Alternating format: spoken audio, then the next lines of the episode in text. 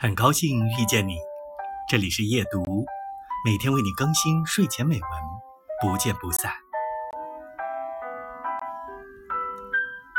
他还会出现吗？会像奇迹一般的在他的生命中再次闪现？他没有留下名字，也没有留住址，就这样无声无息的消失了。宛如夜晚的天际中迅速划过的一颗流星，这像是一次奇遇，一个梦。它是那么神奇的出现在他的生命中，尽管彼此都是生命中的匆匆过客，在茫茫的人海中萍水相逢。